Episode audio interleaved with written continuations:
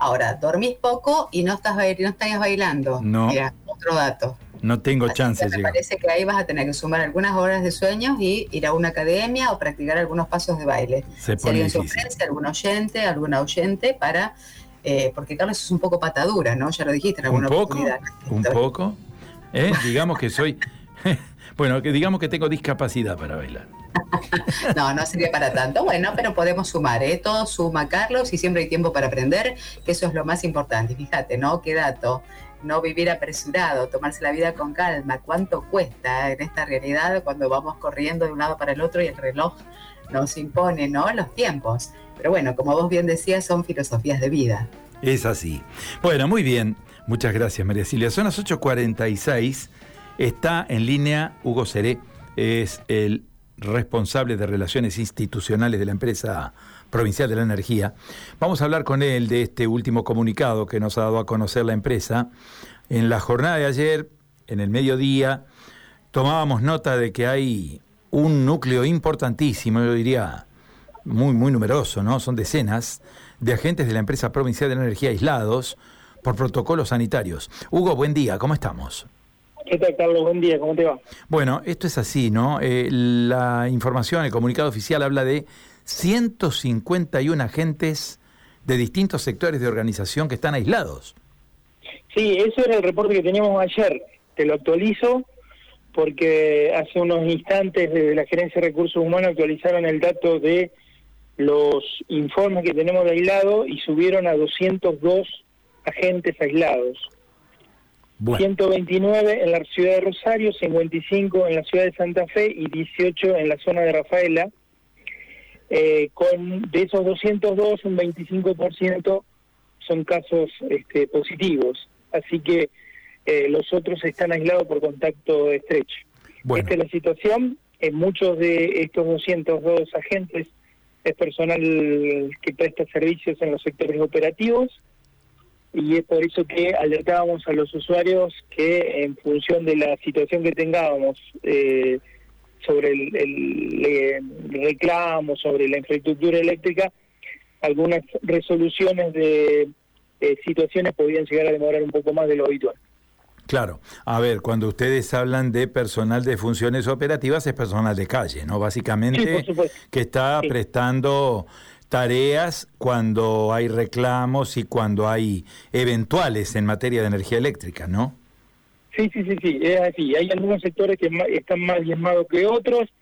Por ejemplo, la, la guardia de la empresa acá en la ciudad de Santa Fe, que habitualmente son los responsables de ir a verificar qué es lo que está sucediendo en, en una primera instancia para dar diagnóstico de los trabajos a realizar.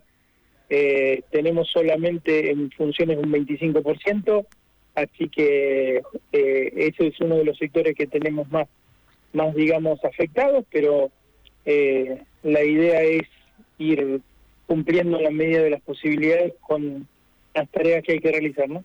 Claro. Eh, ustedes están en contacto con las autoridades de salud permanentemente, ¿no? Para monitorear esta situación. Más de 200 empleados, entonces, este, privados de poder cumplir con el servicio normalmente, ¿no?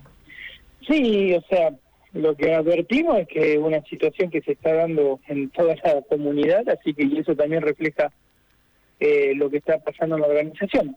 Este, nos iremos acomodando, obviamente, este, en función de cómo vaya evolucionando los casos. Son lo único que nosotros sabemos es que en este proceso no son tantos días como el año pasado, digamos la como la la, la- segunda el segundo brote, ¿no es cierto?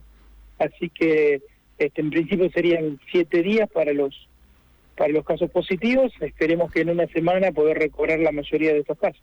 Claro, entre tanto, Gente, ¿no? claro, entre tanto lo que hay que decirle a la comunidad es que lógicamente racionalice un poquito el consumo de energía eléctrica en función de evitar inconvenientes, ¿no? Nos dicen, por ejemplo, yo estaba chequeando muchos mensajes que nos llegan del norte de la provincia que hablan de eh, caídas muy fuertes de tensión en algunos momentos, con algún daño en electrodomésticos y en artefactos del hogar, lo cual se deriva también en problemas, ¿no?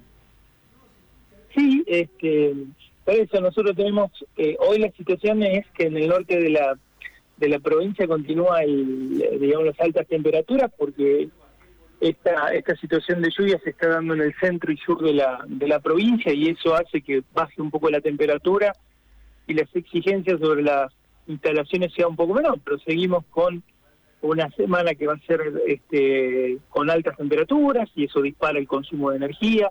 Nosotros ayer vamos a conocer la, la demanda del mes de diciembre, cómo cerró con respecto a diciembre del año pasado y eh, abastecimos un 23, casi un 23% más diciembre de 2021 versus diciembre 2020.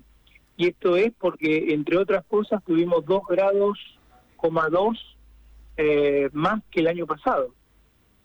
Eh, así que eso también sustenta el aumento de la demanda y la actividad productiva. y, y cierra el año 2021 con un aumento, con una energía operada eh, como dato provisorio de un 5% más 2021 versus 2020. Muy bien, Hugo. Eh, vamos a quedar atentos a esta novedad. Más de 200 empleados entonces en una situación en la cual se ven privados de prestar el servicio a la empresa. Muchísimas gracias por, por estos datos, ¿eh? ha sido muy amable. ¿eh? Gracias, Gabito. Buen día. Adiós. Hugo Seré, ¿eh? responsable de la empresa provincial de la energía en materia de comunicación institucional. dándonos a conocer estos datos. Bueno, acá hay un oyente en línea que nos dice, buenos días, escuchándolos como siempre,